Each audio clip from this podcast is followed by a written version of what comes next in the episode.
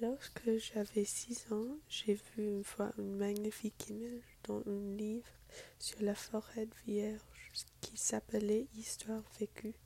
Ça représentait un serpent bois qui avalait une fauve. Voilà la copie du dessin. On disait dans le livre, les serpents bois avalent leur proie tout entière sans la mâcher.